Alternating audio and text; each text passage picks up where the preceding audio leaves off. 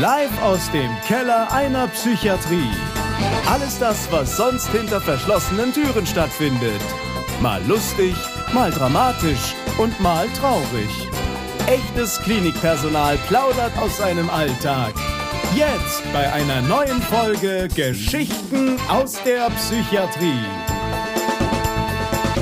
Ja, herzlich willkommen zu einer neuen Folge Geschichten aus der Psychiatrie. Und äh, heute haben wir auch wieder einen speziellen Gast, der mir wärmstens empfohlen wurde. Und ich habe ja dadurch, dass ähm, ich auch im Kontakt mit meinem Chefarzt immer mal wieder gesagt bekommen habe, Mensch, wir brauchen doch auch Leute, die auch mal Betroffene sind und nicht nur Profis, habe ich mich total gefreut, denn ich habe den Kontakt zum Jens bekommen und jetzt sitzt er mir gegenüber. Herzlich willkommen. Ja, hallo, schön, dass du mich eingeladen hast, dass ich jetzt hier bin. Freue mich. Äh, Jens, du hast dir ganz standardmäßig nur Kaffee gewünscht, weil wir haben ja am Anfang immer so einen Getränkewunsch und, ich, und dann habe ich ja mit dir gesprochen und dann hast du gesagt, ja, ich trinke eigentlich nur Wasser und Kaffee. Warst ein bisschen enttäuscht. Also ja. ähm, äh, ich äh, bei der Arbeit Wasser und Kaffee. Hin und wieder darf es auch mal ein Bierchen oder ein Cocktail sein oder ein Longdrink oder so. Aber da, ich, ich wollte jetzt nicht ähm, sagen, mach mir mal ähm, Wodka Red Bull oder so. Hätte ich dir gemacht. Hätte ja, ich dir gemacht. du, aber was ich dann erzählt hätte, wäre dann ja. vielleicht. Ich habe ähm, ich hab, äh, keine Kosten und Mühen gescheut und habe den Kliniks, Kliniks Kaffee organisiert. Der hier. ist super. Und deswegen äh, Cheers. Cheers. Also ohne Werbung zu machen, aber ich glaube, wir haben Duwe Eckbert. Der, der, ist gut, der ist mild, der ist angenehm. Ich, ja. ich habe ich hab direkt, bevor wir jetzt gleich voll reinstarten, habe ich zum Thema Kaffee jetzt nochmal eine Frage an dich, weil das auch immer, ähm, immer auch ganz spannend ist. Und du, du bist ja, äh, ohne jetzt deiner Geschichte vorzugreifen, du bist ja auch Kliniks erfahren sozusagen. Ja. Und ähm, ich habe jetzt dadurch, dass ich ja auch in der einen oder anderen Klinik auch den Einblick habe, habe ich auch schon ganz oft die Diskussion gehört, Patienten bekommen Kaffee mit Koffein oder ohne Koffein. Was hast du da erlebt oder vielleicht mitbekommen, beziehungsweise was würdest du bevorzugen? Ähm, ich, ich muss zu meiner Schande gestehen, aktuell weiß ich gar nicht, was die Patienten bei uns äh, für einen Kaffee haben. Ich, ich fülle den nur ab. Ich habe nie darauf geachtet, ob der mit oder ohne Koffein ist. Ähm, ich habe das als Patient in Kliniken schon unterschiedlich erlebt. Ähm, ich war mal auf einer Station, da war der Kaffee rationiert und dann war es aber uns überlassen, uns selbst Kaffee zu kaufen. Wir durften frei dann Kaffee bis zu einer gewissen Urteil, Uhrzeit. Rührkaffee. Ja, aber auch, nee, wir haben auch dann richtig irgendwie. Ja, Kaffeemaschinen gehabt. Genau, wir konnten die Kaffeemaschinen dann nutzen und dann haben wir zusammengelegt, dann sind Patienten einfach ähm, in den Supermarkt gelaufen und haben dann Kaffee gekauft. Ähm, und die haben dann mit Koffein.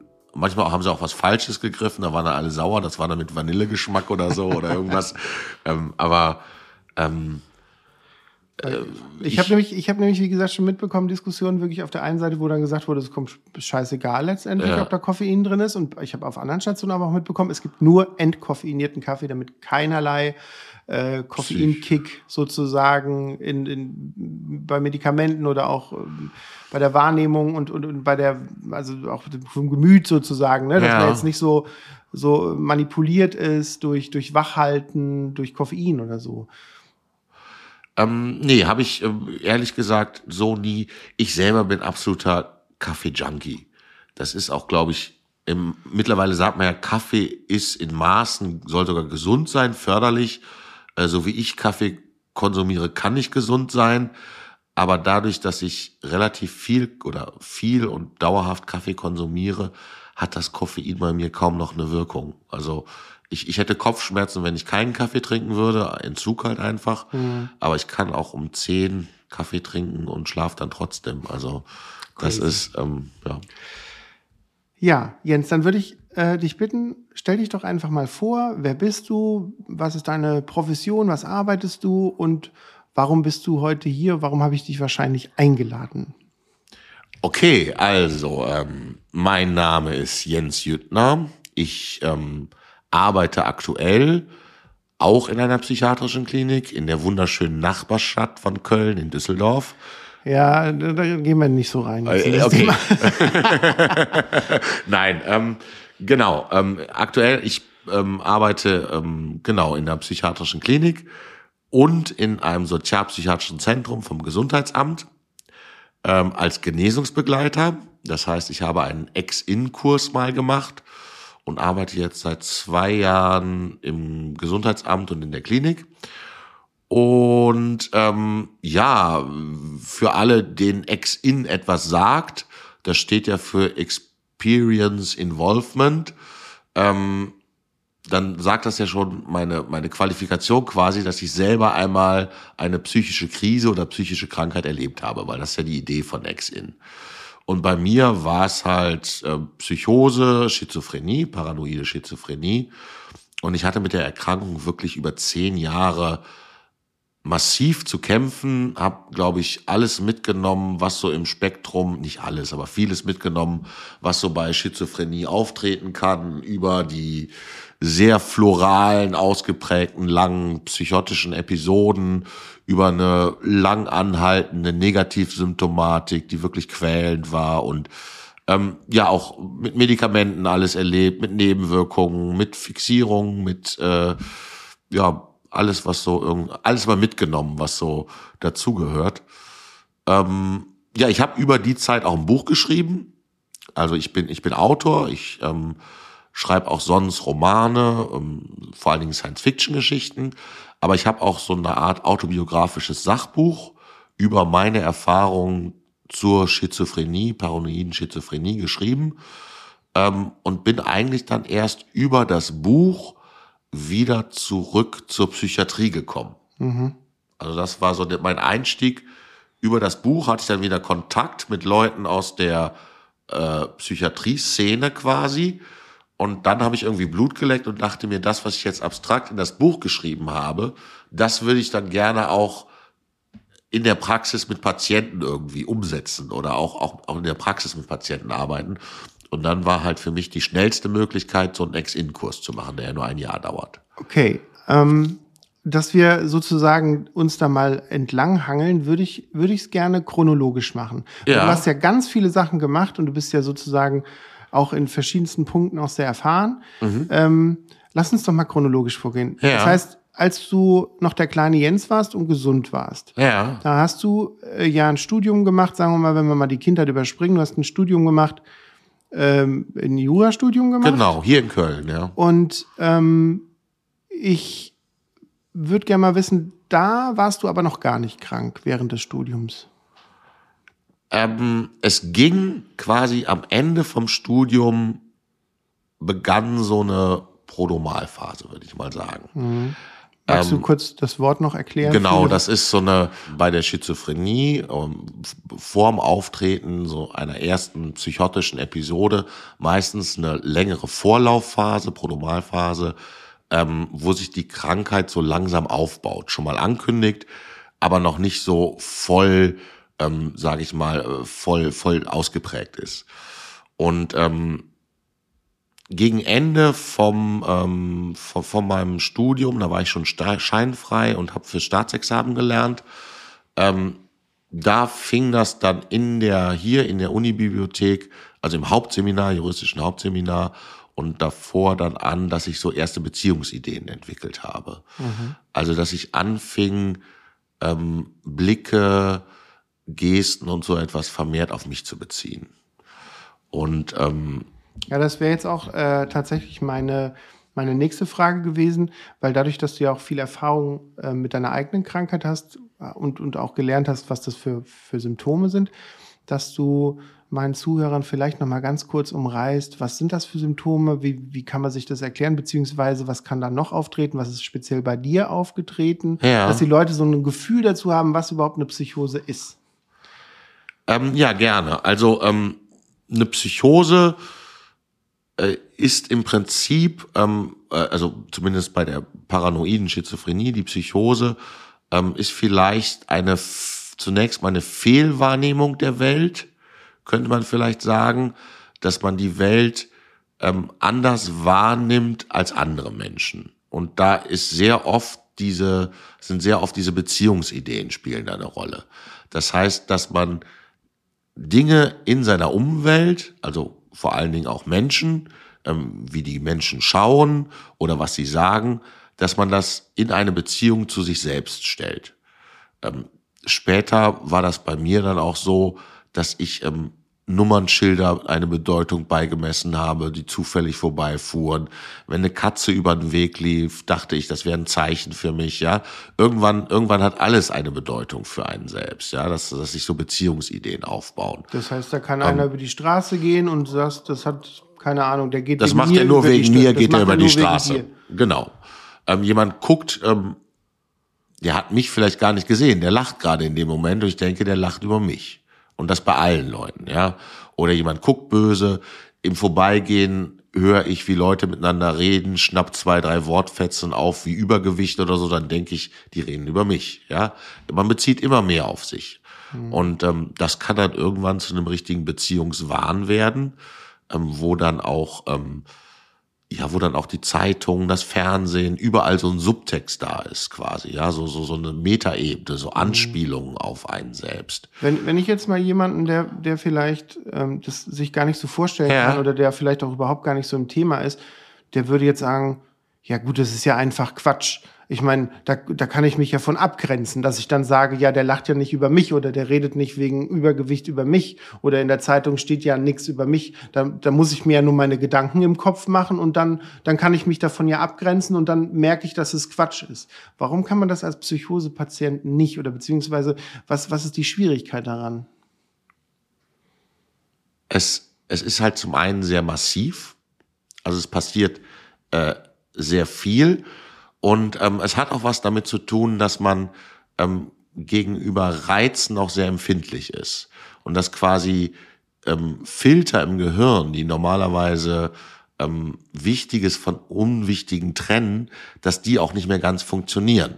Das heißt, es prasselt viel mehr an Sinneseindrücken auf einen ein und ähm, durch diese ähm, Stoffwechselveränderung im Gehirn ähm, hat man dann ähm, ist man nicht mehr in der Lage, ähm, sich davon abzugrenzen. Das heißt, äh, es, es, es fühlt sich tatsächlich so an. Ich nehme das wahr, ähm, dass er auf mich reagiert dass er mhm. wegen mir lacht. Das sieht so aus. Meine Wahrnehmung hat sich verändert in dem Moment. Das heißt, wenn dann jemand zu dir kommen würde und dich dann darauf ansprechen und sagen, du hast du gerade das Gefühl gehabt, dass der über dich gelacht hat, jetzt als Beispiel, dann würdest du Stein und Bein behaupten, auf ja, jeden Fall. Das ist so. Das ist so. Und das ist ja dann auch, wenn man es jetzt sozusagen ein bisschen in die medizinische Richtung geht, dieser unumstößliche Wahn ist ja ein ganz klares Symptom der Psychose. Genau. Und sowas, sowas baut sich natürlich auf, ja. Ähm, natürlich ist es so, ähm, wenn man dieses, dieses neue Erleben hat, ja, diese, diese Beziehung, ähm, das Gehirn versucht ja irgendwie das Ganze logisch zu erklären. Ja, mhm. es kommen neue Sinneseindrücke, das heißt, die Leute reagieren auf einen, die lachen über einen, die scheinen einen zu kennen. Und dann fängt das Gehirn an, sich Geschichten dazu zu überlegen. Ja, das will das wieder logisch zusammensetzen. Und dann ist die Frage, warum, warum lachen die alle? Und dann kommen so erstmal vielleicht ganz harmlose Gedanken auf naja, du, du bist ja gestern hier irgendwo, ist dir ja irgendwo der Kaffee runtergefallen, vielleicht haben die das mitgekriegt und lachen deshalb. Und dann lachen aber auch noch in der Straßenbahn nach Hause welche. Ja, vielleicht haben das denen welche erzählt oder, oder vielleicht reden noch mehr Leute über mich.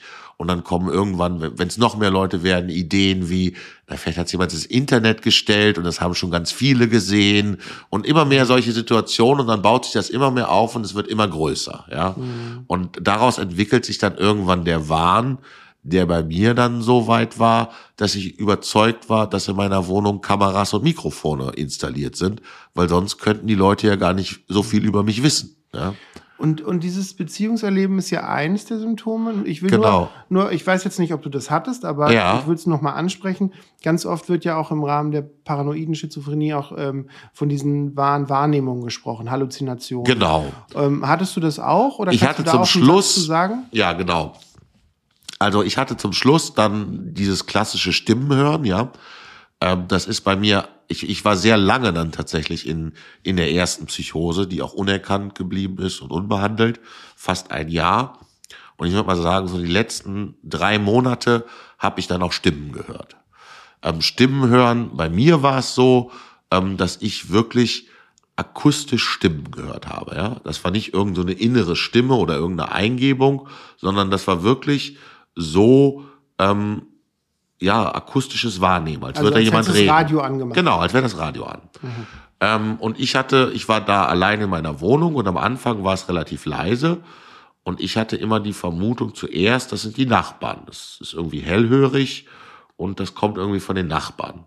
Und dann wurde es aber lauter und dann kamen andere Stimmen dazu, teilweise Stimmen von Prominenten, von Leuten, die ich entfernt kannte oder mit denen ich schon ewig nichts mehr zu tun hatte. Ähm, also da, da, da reichte der Erklärungsversuch dann nicht mehr. Ne? Und war das so eine Art Interaktionsgespräch? Also, dass du, dass die dich was gefragt haben und hast du geantwortet und dann wart ihr so ein Dialog oder war das eigentlich nur Stimmen, die vielleicht auch keine Ahnung, die haben über das so. Wetter geredet oder, ja. oder, oder haben die sich auch in den Stimmen auf deine Tätigkeit bezogen, dass die gesagt haben, hier, jetzt steht er in der Küche und jetzt macht er Kaffee oder? Ähm, das war bei mir ein relativ komplexer Wahn. Also ich sag mal, die Stimmen haben sich in meine äh, in mein Warngebäude von diesen Kameras und den Mikrofonen in meiner Wohnung irgendwie so eingebaut, ähm, dass ich irgendwie dann das Gefühl hatte, ähm, das sind die Leute, die am anderen Ende ähm, von der Leitung sitzen quasi, ja. In meiner Vorstellung war es so, hier sind Mikrofone und Kameras und irgendwo ist ein Übertragungswagen und da sitzen Leute und warum auch immer hatte ich jetzt die besondere Fähigkeit, durch die Rückkopplung der Mikrofone zu hören, was die Leute im Übertragungswagen sagen. Das war meine Vorstellung.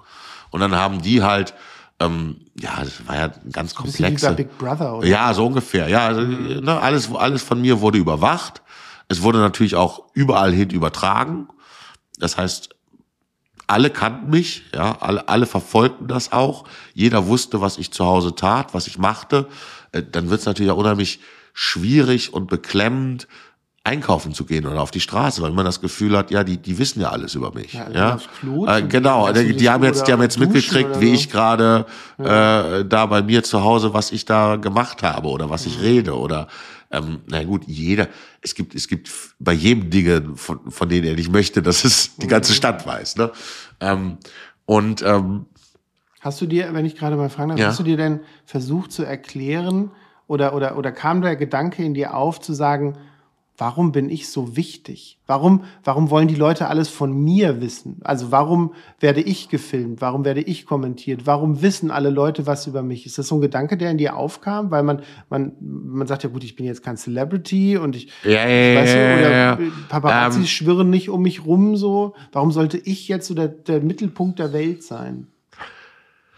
Das ist, wo du mich das jetzt so fragst, das ist ein Ansatzpunkt, den ich ganz oft bei Patienten jetzt aktuell auch, ne, wenn die mir sowas erzählen, ich so, aber warum sollten sich so viele Menschen für sie interessieren? Und jetzt überlege ich mal, das ist bei mir jetzt 20 Jahre her, warum war ich denn so wichtig?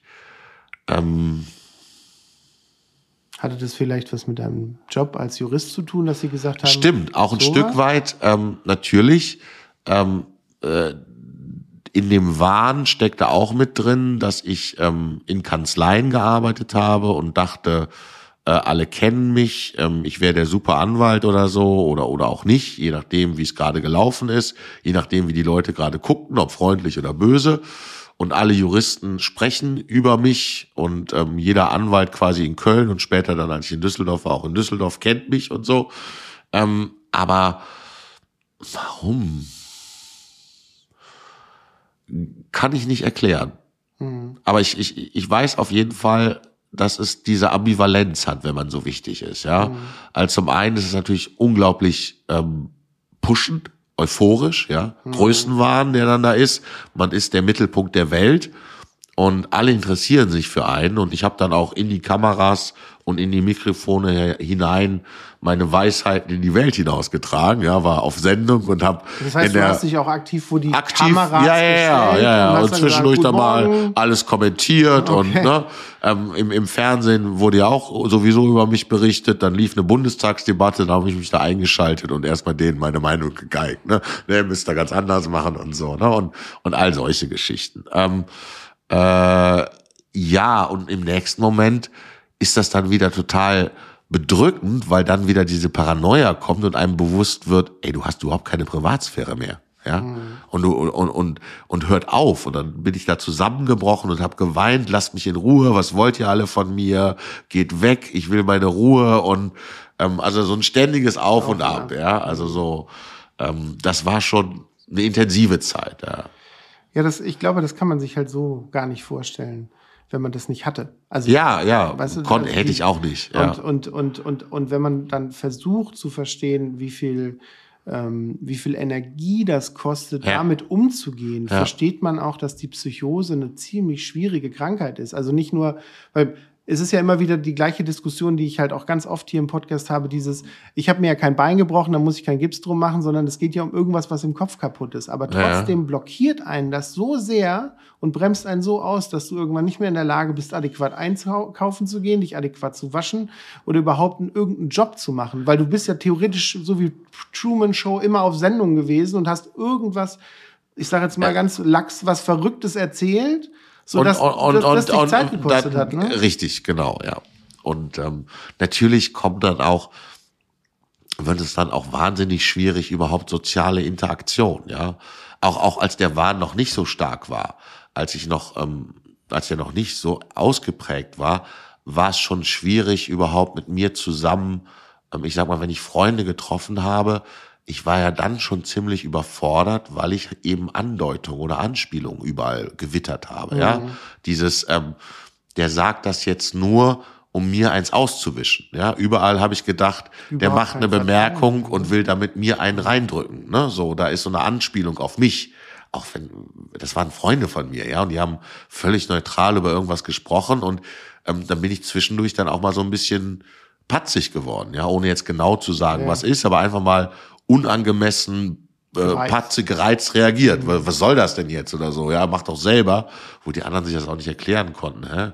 Geht's noch so? Wie bist du denn in dieser ganz schweren Krankheitsphase damit umgegangen, wenn dann gute Freunde oder so zu dir gesagt haben, du Jens, bei dir stimmt irgendwas nicht, du redest Das so hat keiner Scheiße. gemerkt. Nein, sowas nicht. Sowas überhaupt nicht. Okay. Also ich habe das, ähm, das hätte, ich, ich habe da ja schon mit meiner Frau zusammen gewohnt und ich habe ähm, tatsächlich den Wahn nur ausgelebt, wenn ich alleine war. Also das, da warst du dann schon so kontrolliert, dass du ja, absolut, ja, ja, ja, ja, total. Ähm, also meine meine Frau war ähm, Flugbegleiterin und war dann auch mal drei vier Tage am Stück unterwegs. Und in der Zeit habe ich dann da meine Show abgezogen und habe den Wahn dann auch voll ausgelebt. Und wenn sie da war, war das in meiner Vorstellung zwar immer noch so, ähm, aber ich habe vor ihr das verheimlicht quasi. Es Und ist schräg, es ist schräg. Es ist, ja, es ist. Äh, wusste sie es gar nicht? Gar nicht. Also sie hätte auch nichts geahnt. Sie, sie hat schon, wie viele, gemerkt, naja, der Jens ist gereizt, es geht mit der Promotion nicht weiter, ähm, der ist so schweigsam, der wirkt oft nervös und angespannt. Und irgendwann, ganz am Ende, haben sie mich ja dann auch überredet zu einer zu einem Psychiater zu gehen, ja. Aber alle so in Hinblick Burnout oder so, ja, oder, oder ist überarbeitet. Aber dass ich da in einem kompletten Wahn gelebt habe, ähm, das hätte keiner von denen vermutet. Ähm, bevor wir ein kleines Päuschen machen, weil ich muss noch ein bisschen Kaffee nachschenken und wir dann auch äh, nochmal ähm, dann weiter auch über dein Buch und über deine Geschichte reden und du hast mir auch Geschichten mitgebracht, da freue ich ja, mich schon drauf. Ja. Wollte ich fragen, ob du in ähm, kurzen Sätzen, weil das auch immer wieder ähm, ein Dauerthema der Erklärung ist.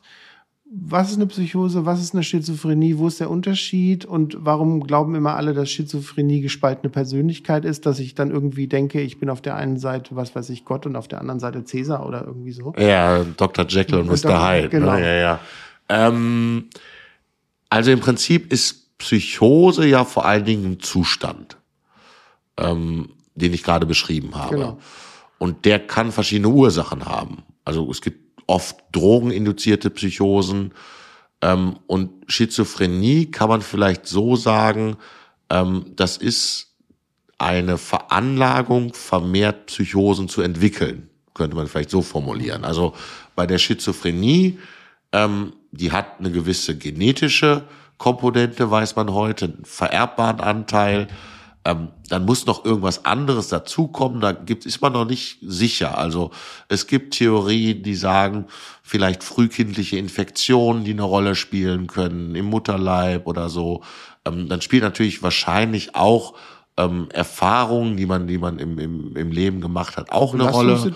Genau. Auch, ne? ähm, aber das ist erstmal diese, diese Prädisposition dafür. Und ähm, wenn dann ein Trigger auf, also ein Auslöser dazu kommt, dann tritt quasi die Psychose auf.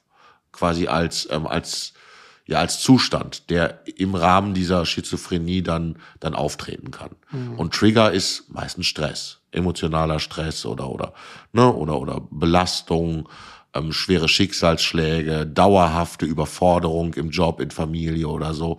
Oder natürlich dann auch Drogen. Und mhm. bei mir war es dann auch mitunter auch ein bisschen Cannabis.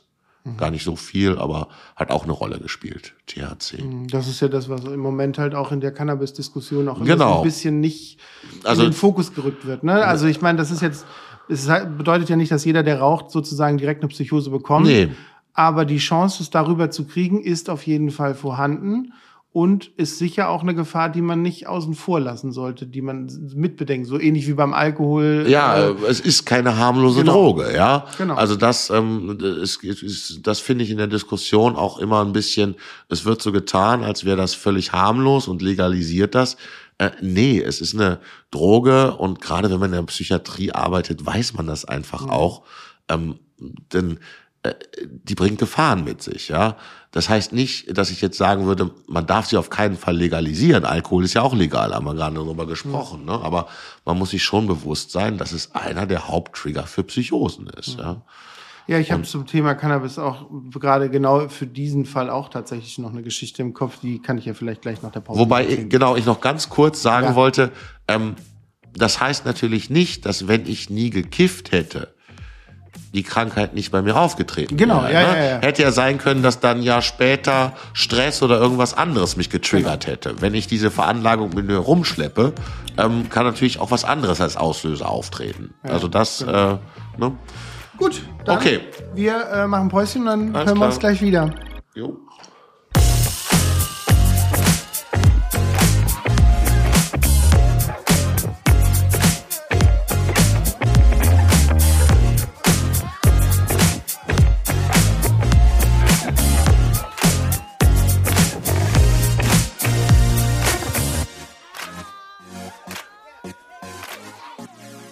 Ja, da sind wir wieder. Ja, mit dem leckeren Kaffee. Ne? Ja, ich finde ihn auch nicht schlecht. Ich trinke ihn ja auch nicht so oft, aber doch. Wenn ich mal Kaffee trinke, dann geht er schon. Ähm, wir waren gerade bei deiner Krankheit. Ich ähm, finde es super, dass du so ein bisschen aufklären konntest. Aber was mich ganz besonders auch interessiert, wie war der Weg in die Klinik dann? Und wie ging es dir dann da? Ähm, ich hatte ja eben schon mal angedeutet, ich habe die Krankheit mit mir alleine ausgemacht. Ich habe sie auch nicht ausgelebt und es hätte nie jemand vermutet, was da an Wahn hintersteckt, was in mir vorgeht. Aber meinem Umfeld ist schon aufgefallen, wie ich beschrieben habe, ähm, dass es mir nicht gut ging. Dass ich oft schweigsam in der Ecke saß, dass ich nervös war, manchmal gereizt reagierte, ähm, so ähm, es ging mit meiner Promotion über Monate nicht weiter, da kam nichts mehr, dass die Leute fragten, was macht der Jens eigentlich die ganze Zeit, ja, ähm, er will doch eigentlich schreiben und da kommt nichts mehr. Ähm, und dann haben mich tatsächlich meine Eltern und meine Ex-Frau darauf angesprochen, ähm, im häufiger dann, dir geht's doch nicht gut und willst du nicht mal zum Arzt gehen oder lass dir doch mal helfen, was ist denn los? Und dann bin ich irgendwann dann mit mein, ich glaube, mein Vater war dabei und meine Ex-Frau zu einer niedergelassenen Psychiaterin, das dann tatsächlich mitgegangen. Ähm, bin dann da rein in die Sprechstunde. Die Frau, guten Tag, Herr Jüttner, wie kann ich Ihnen helfen? Und ich weiß nicht wieso, aber da in dem Moment habe ich dann zu ihr gesagt, das wissen Sie doch ganz genau. Und dann guckte die so, naja, Sie verfolgen das doch auch alles. Sie haben doch auch Ihren Spaß. Sie wissen doch, wer ich bin. Und Sie lachen mich doch auch aus, wenn ich da irgendwie rumhampel. Und im Nebenzimmer steht doch auch einer, der hier gerade irgendwie mithört. Und ähm, genau. Äh, und da wusste die Frau halt, dass mein Problem nicht der Burnout ist, relativ schnell. Ne?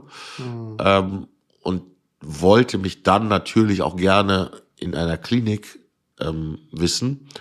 Wie, da wollte ich aber ich wollte kurz wissen, nur, nur zur Einschätzung, von dem Punkt an, wo du sagst, du hättest die ersten Symptome gehabt, bis zu diesem Punkt, wo du bei der Psychiaterin warst, wie viel Zeit ist da vergangen?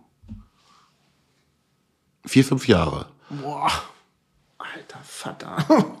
Das ist ja echt lange. Also bei, bei der Psychiaterin war ich 2007.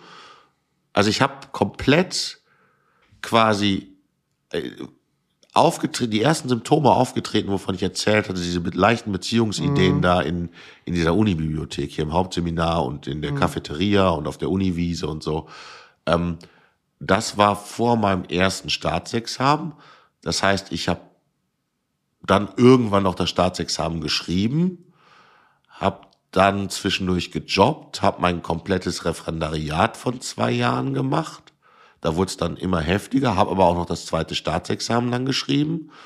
Ähm, da war ich aber auch schon jenseits von Gut und Böse. Also keine Ahnung, wie ich das gemacht habe, aber irgendwie noch.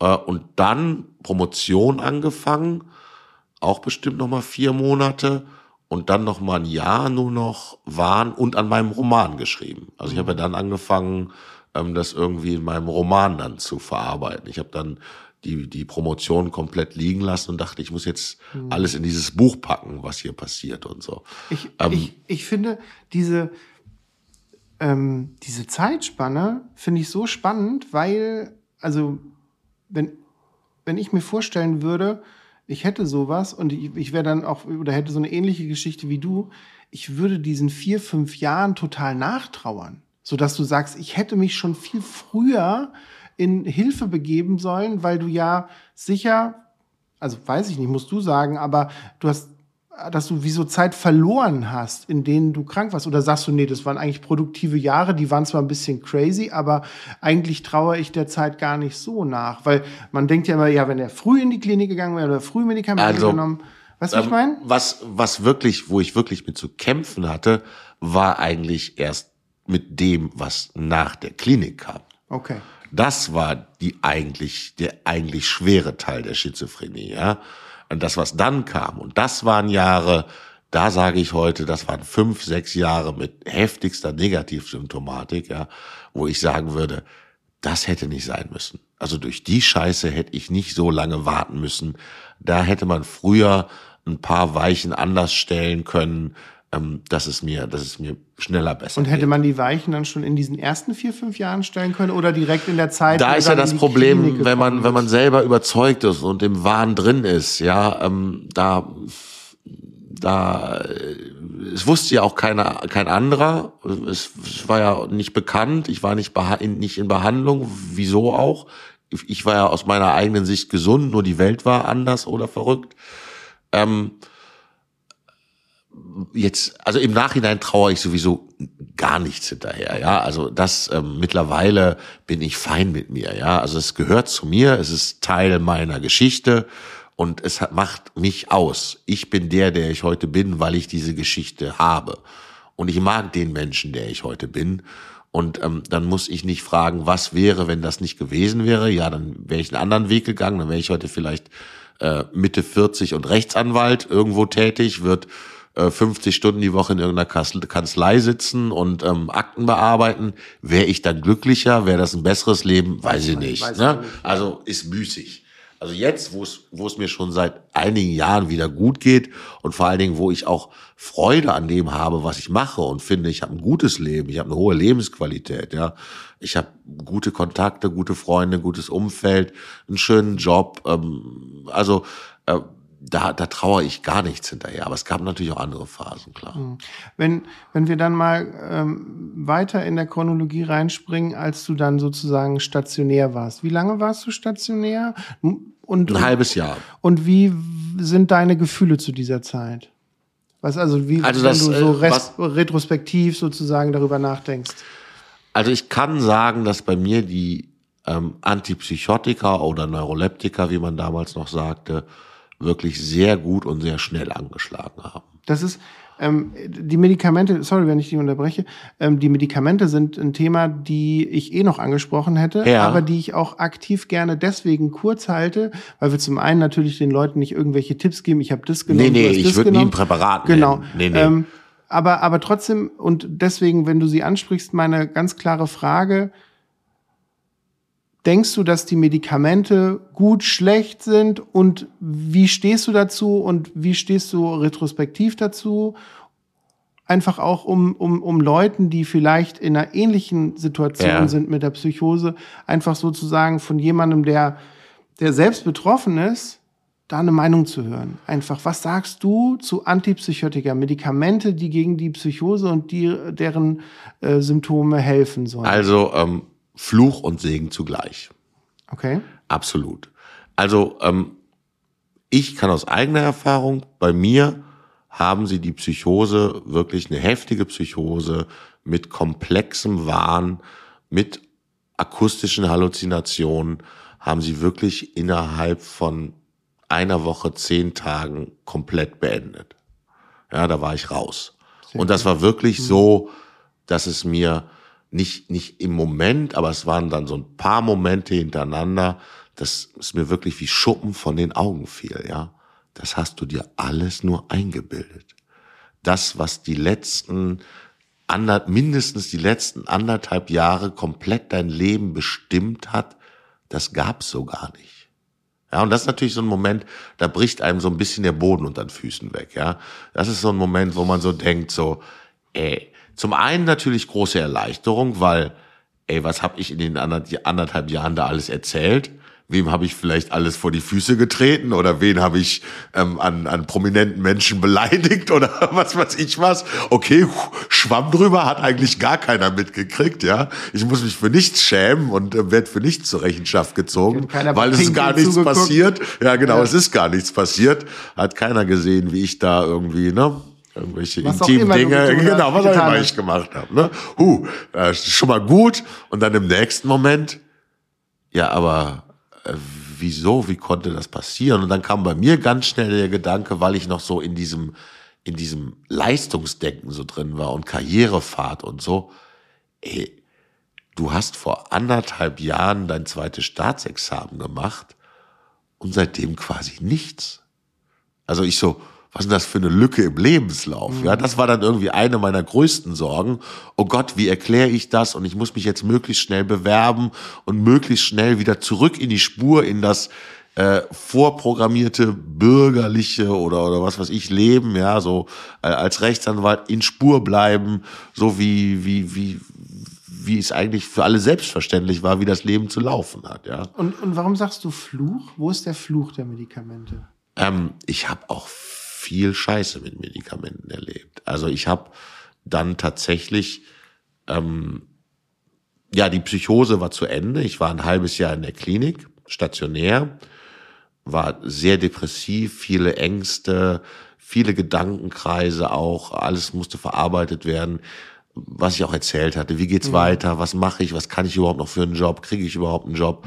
Und dann ähm, habe ich mich ganz schnell beworben, ähm, aus der Klinik raus, ich war stationär, Bewerbungen geschrieben, bin auch von der Klinik aus zu Bewerbungsgesprächen gefahren, habe mir dann im äh, Rahmen von deinem Studium, also Jura. Ja, als Bewerbung, Jurist. Als ja, ja, genau. genau. Ich hab, ähm, mhm. hatte, war dann eigentlich noch auf Station, habe mir dann äh, Tagesausgang genommen, bin nach Hause, habe mir einen Angezug angezogen, bin zum Bewerbungsgespräch und dann wieder zurück auf Station irgendwie. Ne? Und habe dann auch nahtlos angefangen, dann in der großen Kanzlei zu arbeiten. Ähm, Wahnsinn, viel zu früh, völlig bescheuert, dass ich das gemacht habe. Im Nachhinein äh, eine der schlechtesten Entscheidungen, die ich überhaupt hätte treffen können. Aber da hat sich dann immer weiter, immer mehr die Negativsymptomatik verfestigt. Zu Negativsymptomatik kommen wir gleich. und da habe ich dann die ja. ganze, um, um, den Bogen wieder ja. zu den Medikamenten zu kriegen. Ja. Ich habe dann die ganze Zeit die Medikamente genommen, aber es wurde nicht besser. So, da hat man gesagt, wir nehmen mal das Neuroleptikum, ähm, das soll vielleicht auch gegen, gegen Negativsymptomatik helfen. Ähm, man hat auch mal Antidepressiva versucht. Ähm, es wird nicht besser, es wird immer eher schlimmer, meine Depression. Und gleichzeitig hat man dann immer das Neuroleptikum einfach hochdosiert. Ja, ich war auch damals, muss ich sagen, dann sehr, sehr lange einfach in der Institutsambulanz. Das heißt, ich habe mir nicht irgendwie einen festen Psychiater draußen gesucht, hm, und ähm, eine Klinik angebunden. Sehr lange und Praxis. da genau mhm. und und ähm, und da waren halt häufig dann auch wechselnde Ärzte. Da war es häufig dann auch sehr kurz ähm, und da hat ich habe auch von mir aus nicht immer unbedingt gesagt, wie schlecht es mir wirklich ging. Und dann ist das so über Jahre gelaufen. Und dann traten halt die Nebenwirkungen auf, ja. Als ich dann irgendwann bei der Maximal, Maximaldosis vom Neuroleptikum war, ich habe massiv zugenommen, 60 Kilo zugenommen. Ich war bei 160 Kilo. Ich war inkontinent. Oha. Ich konnte den Stuhl nicht mehr halten. Ja, ich habe die dicksten Einlagen getragen, die es überhaupt gibt und habe mir trotzdem noch in die Hose gemacht. Ähm, die Depression war trotzdem da, die jetzt vielleicht auch durch Medikamente verstärkt. Weiß ich nicht, wie viel davon die Medikamente machen, wie viel davon mhm. einfach die Erkrankung, das weiß ich nicht. Ähm, aber das waren schon erhebliche Beeinträchtigungen. Ne? Was, was würdest du denn jemandem raten, der an der Stelle steht, an der du gestanden hast, bevor du Medikamente genommen hast? Würdest du sagen, probier das aus, mach das? Oder bist du eher so aus dem Lager, kriegst du auch anders hin? Nein, ich würde nie sagen, also äh, Fluch und Segen. Segen insofern, es gibt, glaube ich, sonst keine andere Möglichkeit, um wirklich jemanden aus einer Psychose rauszuholen. Ansonsten kann man nur daneben stehen und abwarten und hoffen, dass es irgendwie abklingt. Ne? Ja. Aber aus einer, ich finde es sinnvoll, würde ich auch heute, auch in der, äh, in meiner, bei meiner Arbeit empfinde ich es in der Klinik als sinnvoll, um eine akute Psychose, um da einzugreifen, ja, in der Akutsituation, ist ein Neuroleptikum ähm, die richtige Wahl. Ja, man muss es nicht so übertreiben, wie es vielleicht noch vor, vor fünf oder zehn Jahren war, ja, wo dann wirklich die Leute weggeschossen wurden mit der mhm. Dosis, ja. Also ich bin auch immer jemand, der sagt, probieren wir mal eine niedrigere Dosis, nicht mehr als nötig unbedingt und dann auch natürlich möglichst auch immer überprüfen, ja. Und, und immer wieder gucken, können wir nicht vielleicht mal reduzieren. Also dann auch schnell gucken, ähm, wann können wir vielleicht mal anfangen zu reduzieren. In Absprache mit dem, mit dem Patienten. Wenn der Patient mündig ist, und das ist sowieso das Wichtigste, finde ich überhaupt, dass der Patient Herr seiner eigenen Behandlung ist, ja. Dass mhm. der irgendwann es schnallt, ähm, wie wie es läuft und mitarbeitet, ja, und Feedback gibt und, und, und irgendwann selber steuern kann und sagt, ey, ja, ich glaube, ich brauche mehr, ich muss mehr nehmen, weil ich gerade irgendwie ähm, leichte Symptome habe oder, oder hier und da Stress habe oder so. Ähm, und auf der anderen Seite dann auch sagt, wir können vielleicht mal ein bisschen weniger. Mhm.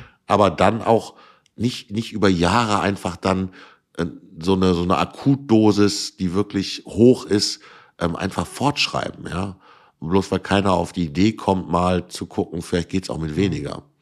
Ja, die Medikamente, ich hatte da auch schon mit äh, einem anderen Chefarzt hier in einem Podcast drüber gesprochen, die Medikamente in der Psychiatrie sind halt immer, also ganz kurz zusammengefasst, die Medikamente sind schon viel besser wie vor einigen Jahren. Ja. Und ähm, dennoch ist aber die Geschichte der Medikamente in der Psychiatrie einfach ähm, ge letztendlich gestartet mit 1957. Also ja. es ist einfach eine, eine, eine Historie, die nicht so lang ist wie bei Antibiotika ja, oder bei Schmerzmitteln und so weiter und so fort. Das heißt, dadurch, dass es ja immer weiterentwickelt wird und es ja auch tatsächlich ein sehr komplexes Thema ist. Ja, ähm, absolut. Ähm, sind die Medikamente vielleicht noch nicht so gut, wie sie vielleicht in 200 Jahren sind. Ja. Aber ähm, und, und deswegen gibt es auch hin und wieder da Nebenwirkungen. Aber so wie du auch sagst, und das ist auch meine Erfahrung aus meiner Praxis bei mir auf der Arbeit sozusagen, ähm, man kommt viel viel schneller durch diese Täler, sei es bei Depressionen, aber auch bei Psychosen, wenn man die Medikamente nimmt und sie halt dann dementsprechend dosiert und ähm, halt auch so dosiert, dass sie eben helfen, aber jemanden nicht total abschießen sozusagen und müde ja. machen.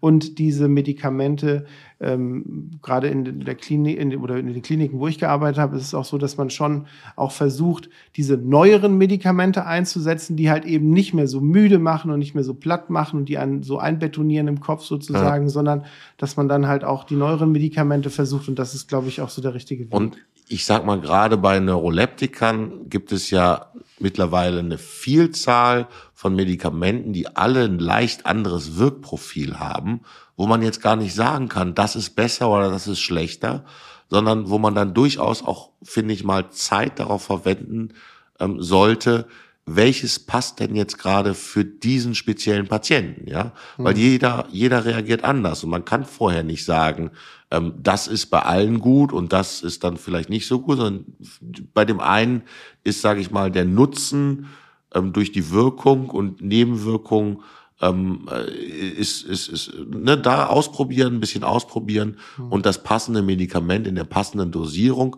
weil wenn man darauf ein bisschen Zeit verwendet, dann ist auch eher die Akzeptanz da beim Patienten, das dann auch langfristig zu nehmen, ja. Mhm. Also, um die, um die Banalität sozusagen nochmal herauszuarbeiten von diesem Thema, was du gerade ansprichst, und das finde ich total wichtig, ist, dass die Leute verstehen, dass es einfach ähnlich ist, zum Beispiel wie bei Schmerzmedikamenten. Weißt du, bei dir hilft irgendwie Aspirin, Genau. bei dir hilft Ibuprofen, Ja. und bei meinem Nachbar hilft Paracetamol und Ja. der nächste nimmt Novagin, Ja. was ja alle Schmerzmittel sind. Aber der eine hat es ein bisschen am Magen, deshalb Genau. nehme ich kein Aspirin. Der nächste sagt, oh, mit meiner Leber Genau. vielleicht doch kein. Genau. Und das ist super individuell und das sind Erfahrungswerte, die wir über die Jahre gesammelt haben, weil wenn wir dann irgendwann in der Jugendzeit mal gesoffen haben und gemerkt haben, okay, Ibuprofen hilft mir beim Kater besser wie Aspirin oder Äh, Blutwert, ähm, das, und, und da hat man die Erfahrungswerte. Aber wenn Ja. man das erste Mal eine Psychose hat und das erste Medikament, das hat man die ja noch nicht, weil es steht einem Genau. nicht auf der Stirn tätowiert, welches Antibiotik, äh, wel- welches Antipsychotikum man sozusagen nehmen soll gegen seine eigene persönliche und, Psychose. und man, man ist ja wirklich auch ganz neu dann, ja. Man, man äh, muss erstmal realisieren, ich war da im Wahn, man muss erstmal realisieren, ich bin krank. Dann ist man sowieso durcheinander, depressiv, voller Ängste, kaputt. Man weiß ja gar nicht mehr, was ist denn ein normaler Zustand? Das, äh, Da hat man, man, hat man ja irgendwann das Gefühl für verloren. Und, und, und wenn man das dann über Jahre mit sich mitschleppt, ähm, weiß man gar nicht mehr, muss das jetzt so sein? Oder, oder könnte es auch besser sein? Oder, oder wie sollte es denn eigentlich sein? So, ne?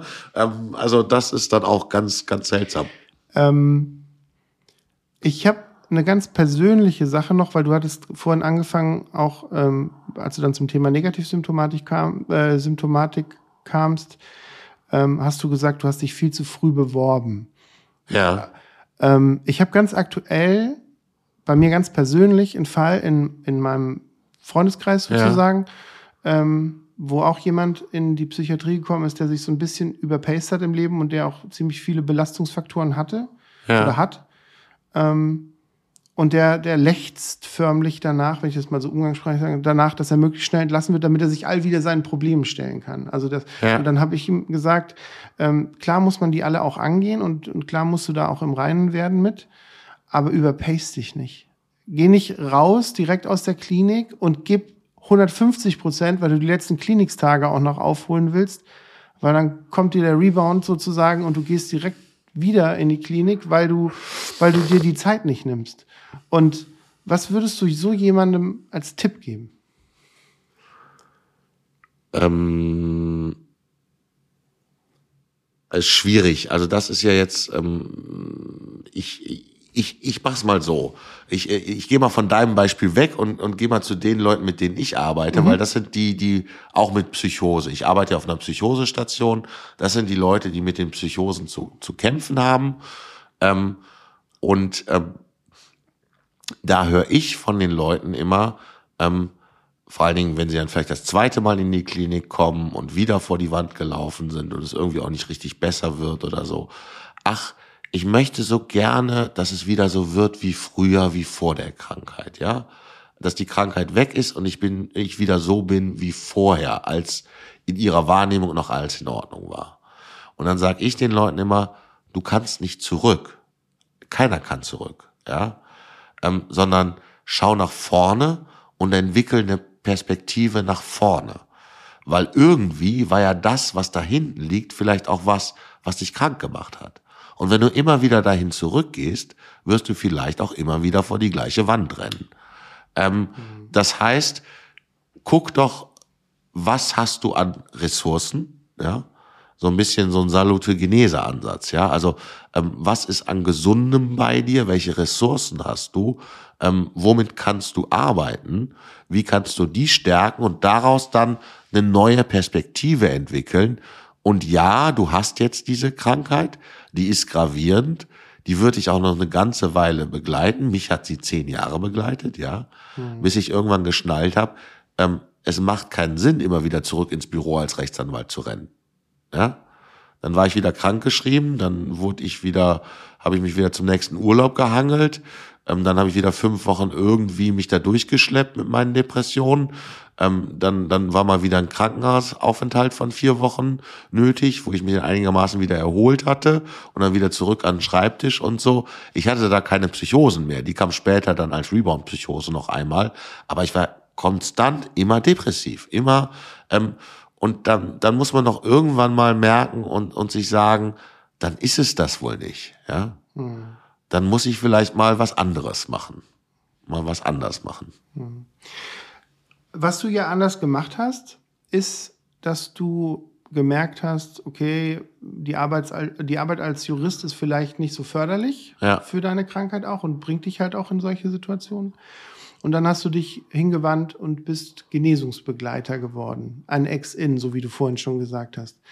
Möchtest du den Leuten kurz erklären nochmal genau, was deine Arbeit ist in der Klinik und wie du sozusagen in diesem multiprofessionellen Team integriert bist, weil von Ärzten und Pflegern Genau. und Therapeuten und warum das gerade für dich persönlich so wichtig war? Ja, sehr gerne. Wobei es war nicht so dieser straighte Switch, wie das jetzt gerade so klang. Jetzt bin ich nicht mehr Rechtsanwalt, dann fange ich halt morgen als Genesungsbegleiter Ja, an. genau. Ne? Also da kam erstmal eine Phase der Neuorientierung und da habe ich einiges ausprobiert. Da habe ich auch erstmal eine Zeit lang gar nichts gemacht ähm, und mich erstmal erholt und auch viel an mir gearbeitet, weil ich dann doch auch dann immer noch Nachwehen von der Erkrankung hatte. Dann hatte ich mal so eine Zwischenstation als äh, im Schwimmbad, wo ich selber äh, Stammgast war, wo ich dann Schwimmkurse gegeben habe für die Kinder, für Erwachsene, ein bisschen Aquafitness-Training, um gleichzeitig auch ein bisschen abzunehmen, so, ne? Habe ich jetzt leider durch Corona fast alles wieder drauf, egal. Ähm, und ähm, irgendwann bin ich dann über das Buch, das ich geschrieben habe, ja, über meine Autorentätigkeit, ähm, zur, zur Arbeit mit Ex-In gekommen. Und da habe ich diesen Ex-In-Kurs gemacht und vielleicht erkläre ich mal für die Leute, die von Ex-In noch nie was gehört haben. Gerne. Ähm, also es gibt das in Großbritannien eigentlich schon sehr lange. Da heißt das Peer Counseling. Ähm, Peer wie Vorbild und, und Beratung, ja.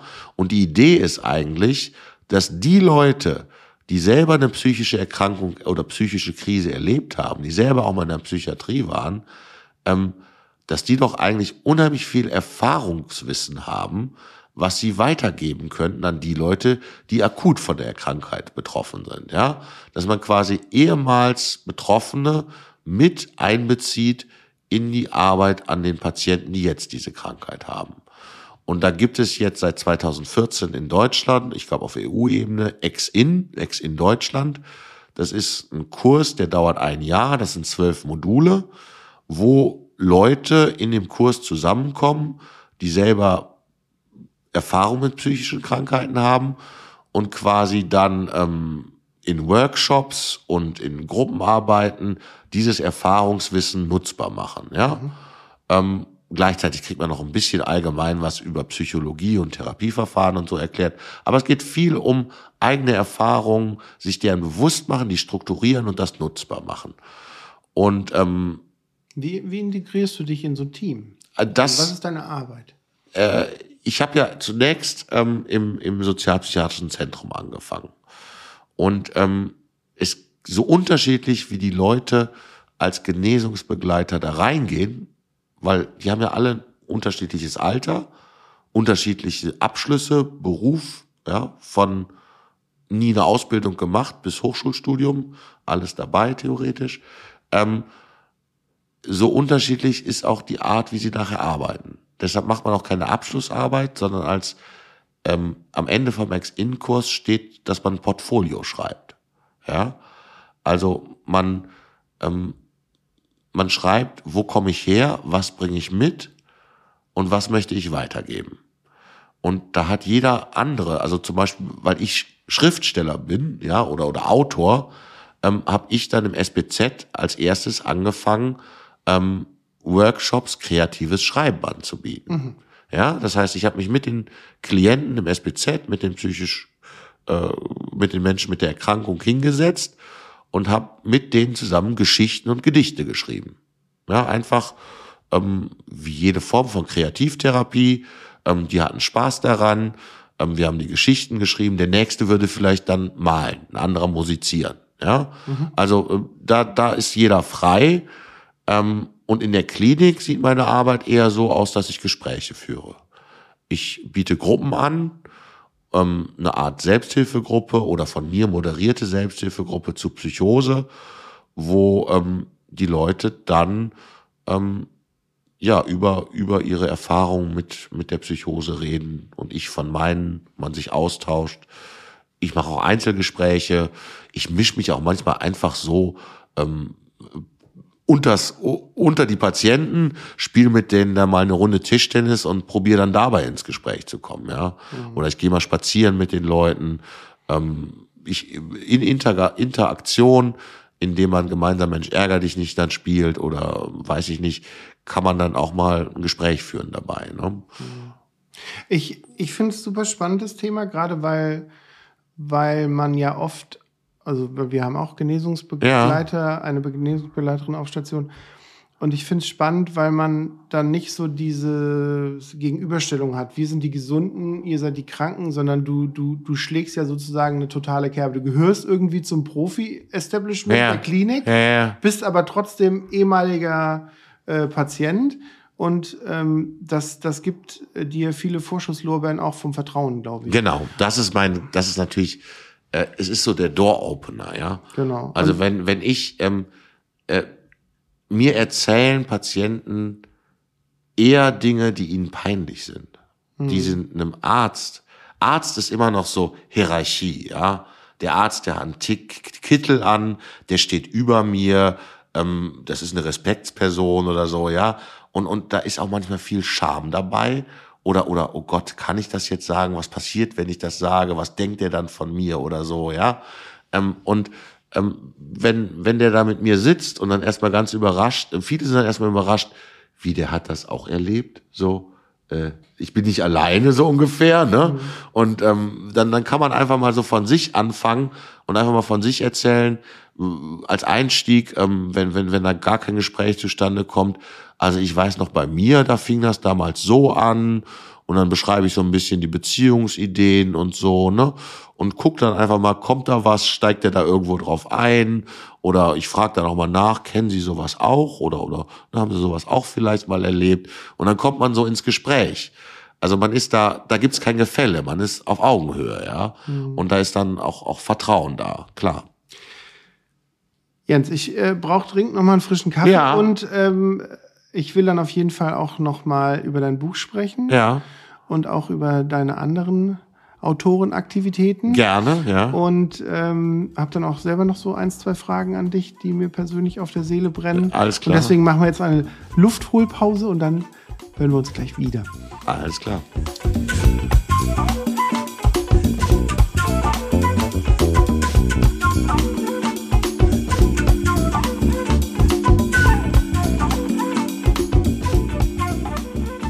So, da sind wir wieder. Frischer Kaffee ist am Start. Mm.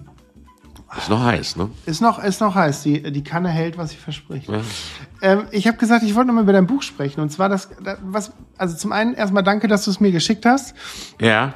Ähm, zum anderen, ich habe versucht, so ein bisschen quer zu lesen, weil um für die Verständnis, den Kontakt, den wir hatten bis zum Aufnahmezeitpunkt des Podcasts, jetzt war, war relativ knapp, also ja. es war keine zehn Tage. Nee. Und da ähm, konnte ich das Buch nicht komplett in Gänze lesen.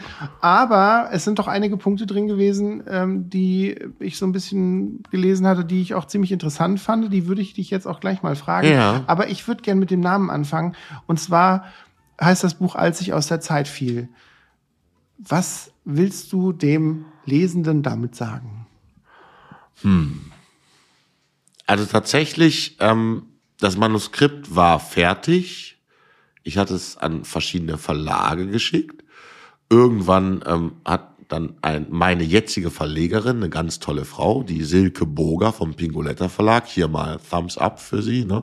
die hat dann reagiert und dann hatten wir den Vertrag und ich will das mit ihr machen. Das ist ein ganz kleiner Verlag, ne? Ähm, aber, aber ganz lieb, ganz familiär. Und dann haben wir zusammengesessen und einen Titel gesucht. Und wir hatten tatsächlich dann verschiedene Titel zur Auswahl. Und irgendwie hatte ich bei dem dann so die Vorstellung, naja, die Welt läuft weiter, alle, alles läuft weiter, alle leben ihr Leben, machen Karriere, reisen um die Welt, machen dies und das.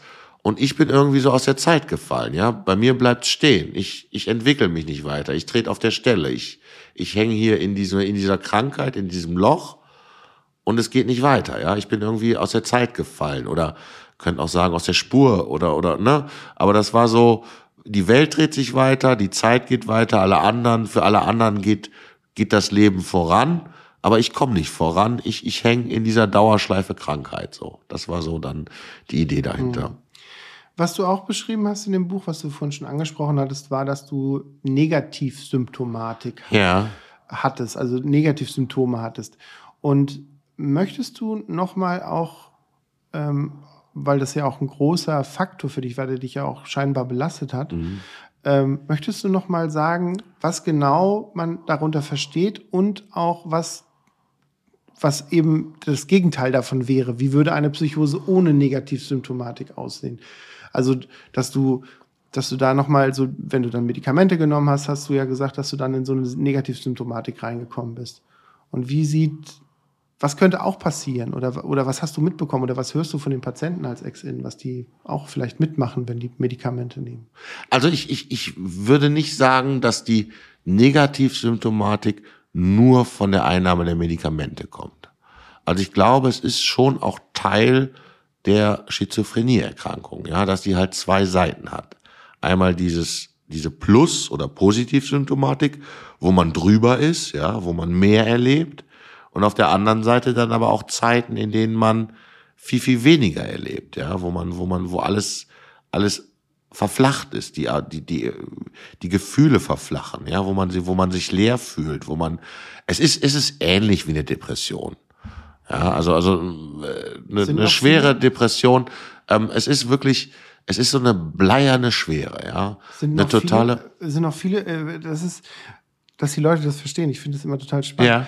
Ist denn in diesen Negativsymptomen, wenn du die hast und dich so bleiern fühlst, depressiv ja. fühlst, welchen Anteil haben dann die psychotischen Inhalte noch? Sind da noch psychotische Inhalte? Also hast, hörst du da noch Stimmen oder hast du noch Beziehungserleben nee, oder ist das alles komplett weg? Ähm, hatte ich nicht. Nee. Ähm, das hatte ich in dem Moment wirklich nicht mehr.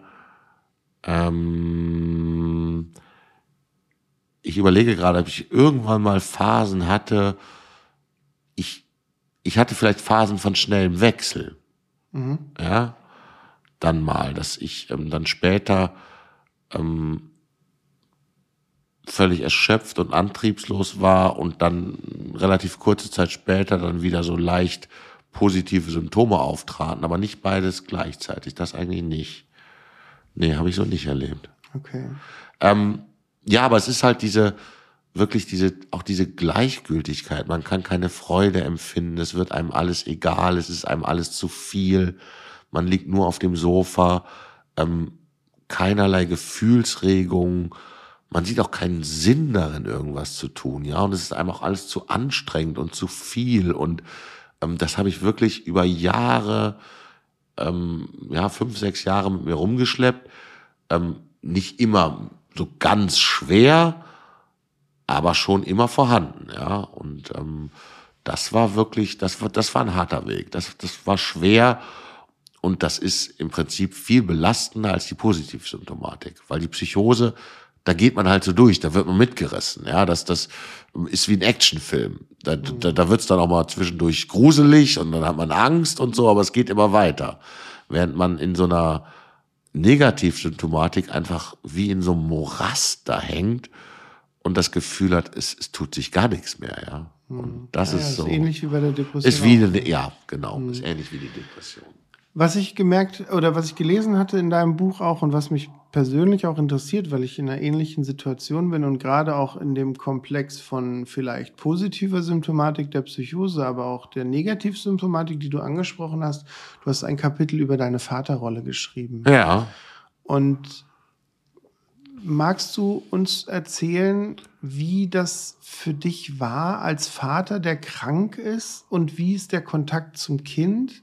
Und wie geht das Kind vielleicht damit um oder was ist dir da passiert? Also das finde ich halt ein ganz spannendes Thema, weil man ja so eine so einen Kontakt zu jemandem hat, für den man Verantwortung hat. Ja. Und also ich ich roll das mal chronologisch kurz gerne. noch auf. Ne? Also ähm, irgendwann habe ich halt eingesehen, dass ich als ähm, äh, dass ich als Rechtsanwalt nicht weiterkomme. Ich war aber immer noch depressiv und das hat ähm, die Beziehung zu meiner Frau schon sehr belastet.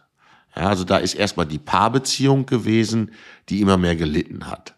Also wir sind da auch in eine ziemlich ähm, schlechte Dynamik reingekommen, ja. Also da hat sich so eine Dynamik entwickelt, dass, dass sie immer wütender wurde, ja, ja, nun mach doch und ähm, irgendwann auch nicht mehr das Verständnis aufbringen konnte, ja, weil man wünscht sich, ähm, dass er jetzt mal mit spazieren kommt, ja, weil das würde ihm ja gut tun, aber er liegt wieder da und sagt, ich kann nicht, ja, und irgendwann wird man dann mal böse, ja, irgendwann fallen dann auch mal böse Worte, ja, und das, das drückt einen selber dann auch wieder runter. Und ähm, ja, mein Sohn ähm, ist 2010 geboren, genau. Ähm, meine Frau ist dann relativ schnell wieder arbeiten gegangen, Vollzeit, und ähm, war einfach überlastet und ich war überhaupt keine Hilfe. Also sie hatte eine Vollzeitstelle, ich war damals schon in Rente quasi, ja, ähm, habe nichts mehr gemacht, aber konnte auch im, habe auch im Haushalt nichts gemacht und konnte auch nicht wirklich meinen Sohn betreuen. Dafür kam dann ihre Mutter und hat dann den Sohn betreut quasi. Trotzdem ähm, war das auch, war es für meine Ex-Frau nur ein Gehetze. Und ähm, ja, ich, es, es gab schon Momente, da habe ich dann probiert, mit meinem Sohn zu spielen. Ja, da habe ich mir mal so ein Lego-Männchen genommen und das war dann auch schön. Und ich habe auch da, das waren auch Momente, wo ich dann auch mal Freude empfunden habe, ja. Schon. Also ich habe mich schon dann auch über meinen Sohn dann gefreut. Ähm, aber ich war nicht in der Lage, wirklich Verantwortung zu übernehmen. Und die, die Situation, die tatsächlich zur Trennung dann geführt hat, die das fast zum Überlaufen gebracht hat, war, dass ich zu Hause war, ähm, meine Ex-Frau bei der Arbeit und mein Sohn in der Kita. Mit, ab zwei ist er in die Kita gegangen. Und meine Ex-Frau mich anrief und sagte, Jens, ich bin noch in der Besprechung, ähm, ich kann Jan heute nicht abholen, kannst du da hingehen und Jan abholen? Und die Kita ist fünf Minuten Fußweg, vielleicht vier Minuten von zu Hause. Und ich lag im Bett und habe gesagt, ich kann nicht. Und meine Ex gesagt, das ist nicht dein Ernst, Jens. Mir, mir fliegen ja die Termine um die Ohren, ich komme ja nicht weg. Dein Sohn steht da gleich, ja, in der Kita, alle gehen nach Hause und es kommt keiner. Und du liegst im Bett vier Minuten entfernt und kannst da nicht hingehen und den abholen. Und ich habe nur gesagt, ich kann nicht. Und dann kamen noch ein paar Anrufe, ich bin nicht mehr drangegangen, habe mich unter der Bettdecke versteckt, habe mich unglaublich schlecht gefühlt, unglaublich mies, wie der letzte Versager, habe aber nur ne, unter die Decke versteckt. Ja, und irgendwann dann anderthalb Stunden später kam dann meine Frau nach Hause mit dem Kind, das dann eine halbe Stunde schon gestanden hatte, als letzter abgeholt wurde und verweint war. Und sie kam dann an und meinte so, Jens, äh, das geht nicht mehr. Ja. Und dann hat sie nicht sofort, aber da war dann die Entscheidung gefallen, dass sie ähm, mich dann zu meinen Eltern fährt, da absetzt und sagt, ähm, hier kümmert ihr euch um den. Ich habe genug zu tun. Ähm, der, äh, das ist ja nur noch eine zusätzliche Last. Ich kann das nicht mehr stemmen. Und wenn ich das alles soll, den Job, das Kind und den kranken Ehemann, dann brauche ich bald selber eine Klinik. Ja. Mhm. Und ähm, so war dann die Trennung. Ähm, dann kam eine Rebound-Psychose, ich habe dann Medikamente abgesetzt, noch ganz dramatisch, ganz, ganz viel. Das ging aber alles relativ schnell.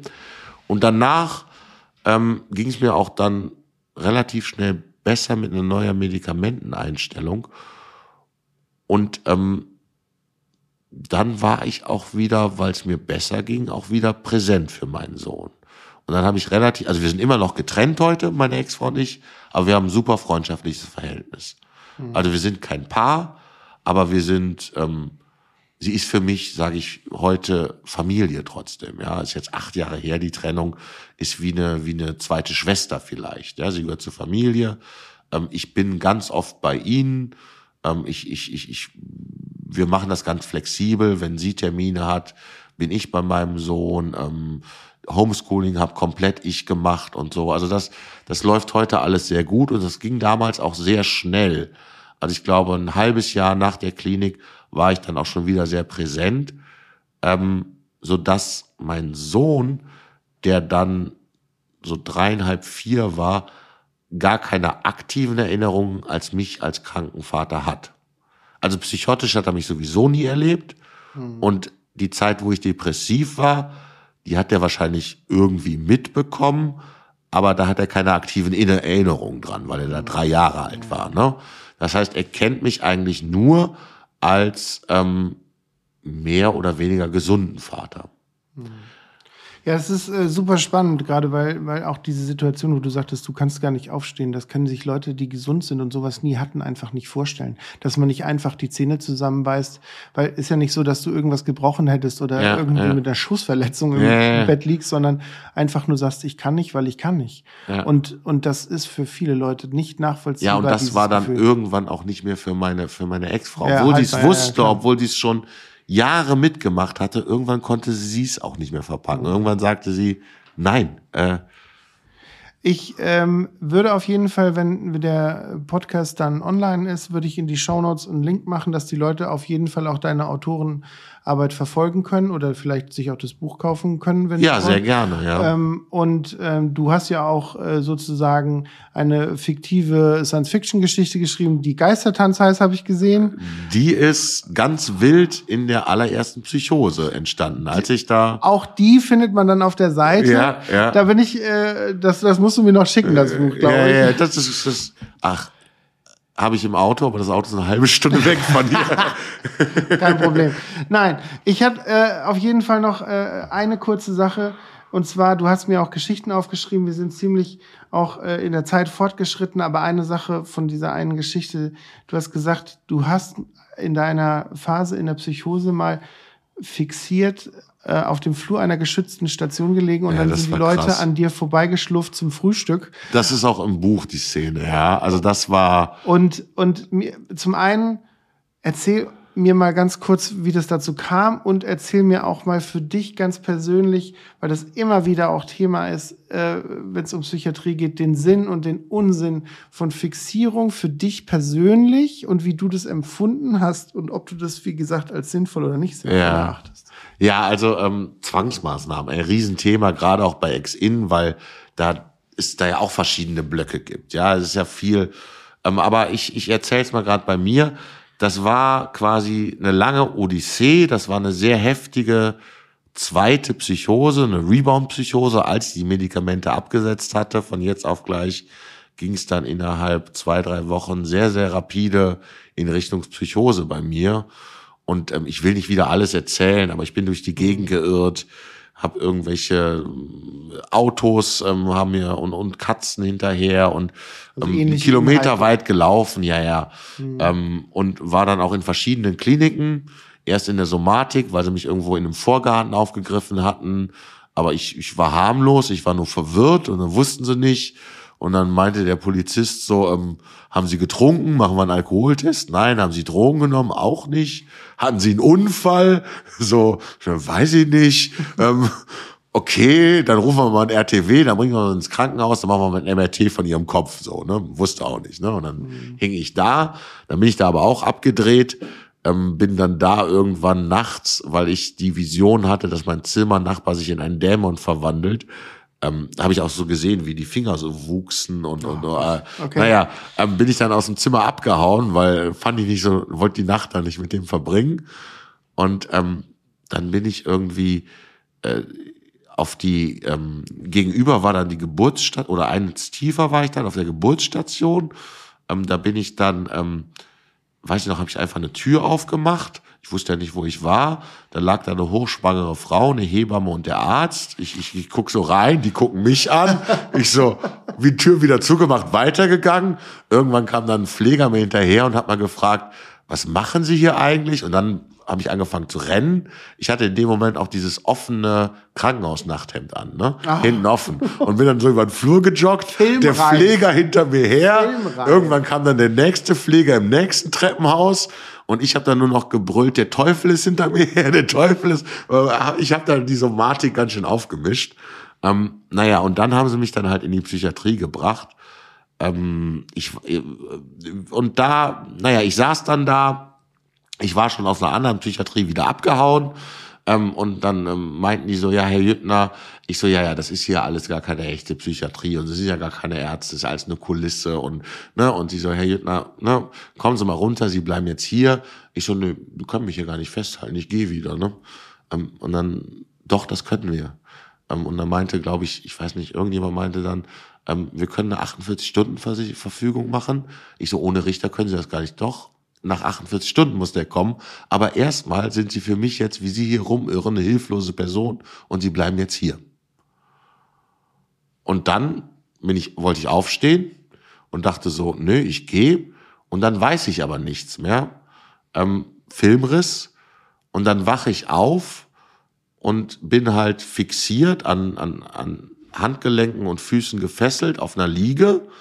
Äh, irgendwie, ich mir denke so, oh, das tut aber weh, der Arm, komische Position, werd so langsam wach und realisiere so, dass ich irgendwie wohl auf dem Flur von der Klinik liege und guck so rüber, da war dann die große Scheibe vom Dienstzimmer und das ein, ein, eine der ersten Dinge, die ich dann wahrgenommen habe, war eine ältere Patientin, also bestimmt schon über 70, mit grauen, wirren Haaren im Morgenmantel, die so über den Flur geschlürft kam, dabei irgendwie so vor sich hin murmelte und dann vor mir stehen blieb und so auf mich runterguckte, wie ich da lag, in meinem Nachthemd oh gefesselt.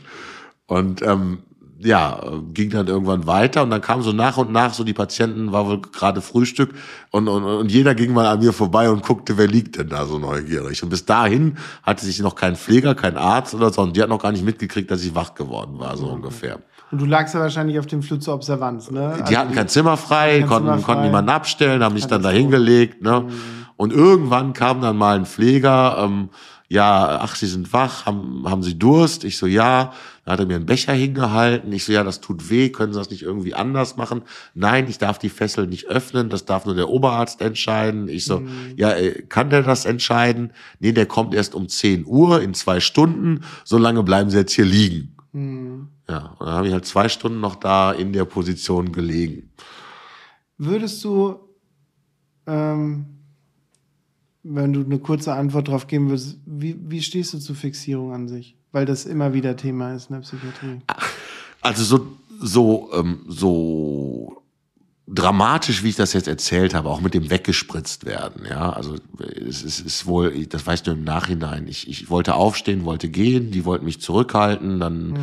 habe ich ein bisschen versucht, mich loszureißen, irgendwann hatten mich dann drei Pfleger gepackt, da habe ich eine Spritze bekommen und war weg, so, und dann mhm. fixiert und so weiter. Ähm, Zwangsmaßnahmen, ja. Ähm, also ich habe da, glaube ich, für mich keine großen traumatischen Erinnerungen dran entwickelt. Also, ne, ich, äh, das ist passiert, aber das hat mich nicht groß ähm, traumatisiert oder es war kein, kein, keine schlimme Erfahrung für mich. Also so wie ich jetzt darüber rede, konnte ich eigentlich relativ schnell dann auch da als eine, als eine witzige Anekdote, die mir widerfahren ist. Aber dann höre ich auch so ein bisschen raus, dass du auch prinzipiell nicht abgeneigt bist zu dem Thema, dass wenn und ich halte es jetzt ganz subjektiv für dich, wenn so eine Situation wie bei dir passiert ist, du bist irgendwie durch die Gegend geirrt, du ja, warst nicht mehr ja. Herr deiner Sinne, dass eine kurzfristige Fixierung, wenn es nicht anders geht, auch um die Gefährdung abzuwenden von dir, sinnvoll ist. Jein. Also ich habe natürlich auch die Leute erlebt, gerade dann im SBZ, die schwer traumatisiert sind von der Klinik, mhm. ja, weil die gerade dann auf der geschützten Station Dinge erlebt haben. Und wenn ich dann da im ambulanten Bereich, die kommen dann trotzdem ins SBZ und so. Und wenn es dann heißt, na, vielleicht doch mal Klinik oder mit zur Medikamentenumstellung, vielleicht mal doch mal in die Klinik oder so, äh, die sagen, ich werde nie wieder einen Fuß in eine psychiatrische Klinik setzen. Das sind Verbrecher, was die mir angetan haben, ja. Mhm. Die haben das halt völlig anders verarbeitet, ja. Für die waren das Erlebnisse, ähm, die sagen, wenn ich an der Haltestelle von der Klinik aussteige und zum Klinikgelände gehen soll, dann bekomme ich weiche Knie, dann mhm. bekomme ich Angst. Ich will da nicht hin. Ja, das sind für die angstbesetzte Orte die Kliniken. Okay. Und ähm, also da muss man wirklich, ähm, ich äh, ja, ich kann, ich, ich arbeite, ich, ich muss dazu sagen, ich habe nie auf einer geschützten Station gearbeitet. Ich arbeite immer schon auf einer offenen Psychosestation. Ja, ähm, ich kann natürlich verstehen, dass es irgendwann Momente gibt bei Patienten, wenn die völlig außer sich sind wo man keine andere Wahl mehr hat, auch um ihn selbst zu schützen, ja. Also ich, ich, ich, ich krieg's ja mit, bei mir ansatzweise, aber auch äh, wenn, wenn Kollegen erzählen, gestern wieder bei uns auf der geschützten, da hat einer dann mit dem Bett ähm, die die Sicherheitsscheibe vom Beobachtungszimmer durchstoßen. Ja, der hat so viel Kraft entwickelt, dass der da, dass der da durchgeschlagen ist. Ja, oder der nächste hat ein Spülbecken aus der Wand gerissen oder so. Ja, also ähm, was soll man machen? Also ähm, irgendwann ist, ist, ist, ist ja die Aggression und die Gewalt so groß, dass einem gar nichts anderes mehr übrig bleibt. Naja, und wir haben ja keine, was weiß ich, Taser Gummizelle, oder ja, ja, ja, eben, ja, auf Station. ja, oder, ja. Oder, oder eine Gummizelle oder, oder so, ja. weiß ich nicht. Ne? Ähm, ja. Jens, ich muss leider zugeben, ich könnte mit dir, glaube ich, noch Stunden quatschen. Ja, mir macht's ich, auch Spaß. Ich habe noch so viel auf dem Zettel, die ich dich wahrscheinlich fragen würde, aber unsere Zeit wird knapp und knapper. Und ähm, ich habe eine ähm, auch persönliche Frage noch an dich, weil ich glaube, dass die, wenn die Leute jetzt bis hierhin zugehört haben, denen auf der Seele brennt. Könnte ich mir vorstellen. Ähm, wie sieht es aktuell bei dir aus? Nimmst du Medikamente noch, dass du jetzt so bist, wie du bist? Oder bist du über den Berg hinweg? Oder wie ist die Situation da bei dir? Also, ich nehme tatsächlich erst seit relativ kurzer Zeit gar keine Medikamente mehr. Aber 2014 war meine letzte Psychose. Ich muss ja das Präparat nicht nehmen, aber die Akutdosis waren 800 Milligramm, um mal ein Beispiel zu geben. Das war 2014. Damit man ich so Zahlen, dann, genau, man so Zahlen hat. 800 hat, ja. 2014. Ich habe dann wirklich bestimmt zwei, drei Jahre ähm, auch außerhalb der Klinik 600 Milligramm gehabt, war dann lange bei 400, noch mal ein Jahr, dann bei 200, bin dann noch mal wieder kurz zurück zu 400, weil ich gemerkt habe, war zu wenig, war dann lange bei 100, wobei man sagt, eigentlich schon 100 absolute Minimaldosis, eigentlich schon fast für sich keine antipsychotische Wirkung mehr, war dann jetzt ähm, seit Anfang des Jahres bei 50, was eigentlich schon unter der signifikant wirksamen Dosis ist, aber ähm, und bin jetzt seit seit drei Monaten quasi ganz auf Null. Aber da sieht man mal, über welchen langen Zeitraum ich das ausgeschlichen mhm. habe. Und es war zwischendurch auch immer mal wieder so, dass ich gesagt habe, für mich entschieden habe, ich brauche jetzt mal in der Phase 100 Milligramm mehr. Und ich würde auch jetzt sofort, sobald ich merke, wenn, wenn leichte Symptome auftreten würden, würde ich auch wieder eine Tablette nehmen, ja. Also ähm, da, da, da, da habe ich keine Scheu, ja, da so, ne, das, ähm, das heißt, es würde jetzt die Krankheit, sollte sie zurückkehren, auch nicht so wie so ein Wassereimer über Überhaupt dich, hinzu, äh, über dich einbrechen, so dass du sagst, kriege ich gar nicht geregelt und dann habe ich vergessen, dass ich eigentlich Tabletten nehmen sollte. Nein, also ich ich habe ich sag mal, ich habe diesen Vorlauf, ja. Ich habe in dieser in dieser in dieser Zwischenzeit, wo wo es sich ankündigt, wo es sich anbahnt, ja, da war ich schon hundertmal in meinem Leben, ja. Das sind so diese diese Momente, ähm, da, da habe ich auch jetzt, wenn so Beziehungsideen aufflackern, wenn man im Café sitzt oder so, das kann man auch alles dadurch hinkriegen, indem man sich aus der Situation entzieht, ähm, dann mal ein bisschen ähm, tief durchatmet, entspannt, mal ein paar Schritte geht, ähm, gut schläft und so, ne, dann ähm, aber, aber gut, wenn ich, wenn ich den Stress nicht runterreguliert kriege, dann nehme ich halt mal 100 Milligramm von meinem. Neur Ich habe das Glück, dass das Neuroleptikum, was ich jetzt habe, sofort anschlägt. Ja. Mm, also nach, nach einer halben Stunde ähm, ist, ist, ist dieser, dieser Druck, dieser Stress weg, der sich da aufgebaut hat. Und wenn ich dann aufwache, weiß ich schon gar nicht mehr, was ich da gedacht habe. Mm. So aus dem Nähkästchen geplaudert, das ist genau das, was ich als Pfleger manchmal machen würde, wenn dann jemand relativ ähm, gar nicht mal so super akut kommt und dann sagt, ah, ich habe da so wieder so Symptome und so weiter, dass man sagt, nimm doch bitte deine Medikamente, dann geht's auch schnell besser. Du musst es nicht voll an die Wand fahren. Und so, aber das ist, äh, genau, da hat jeder seine eigene Geschichte. Genau. Jens, ich danke dir total für dieses super offene Gespräch und die Einblicke in dein Leben. Auch ähm, die Sache mit dem Buch finde ich, also wenn Leute da nochmal nachlesen wollen, wie wie, wie du das alles erlebt hast, wie das dazu kam bei dir und wie sich dein Leben auch äh, dann später als Genesungsbegleiter und so weiter entwickelt hat. Ähm, dann kann ich denen nur das Buch ganz wärmstens ans Herz legen. Wie gesagt, die Links dann in die Show Notes. Und ich hoffe nur, dass du gut zurückkommst in die Stadt, die man nicht nennt hier in Köln. Die verbotene Stadt. In die verbotene Stadt. Und ich danke dir, dass du da warst. Ja, hat mir ganz viel Spaß gemacht. Ich danke, dass ich hier bei dir Gast sein konnte und ja, ähm, wünsche dir noch ganz viele weitere interessante Gäste hier bei Dankeschön. dir im Podcast. Ganz lieb und danke für deine Arbeit.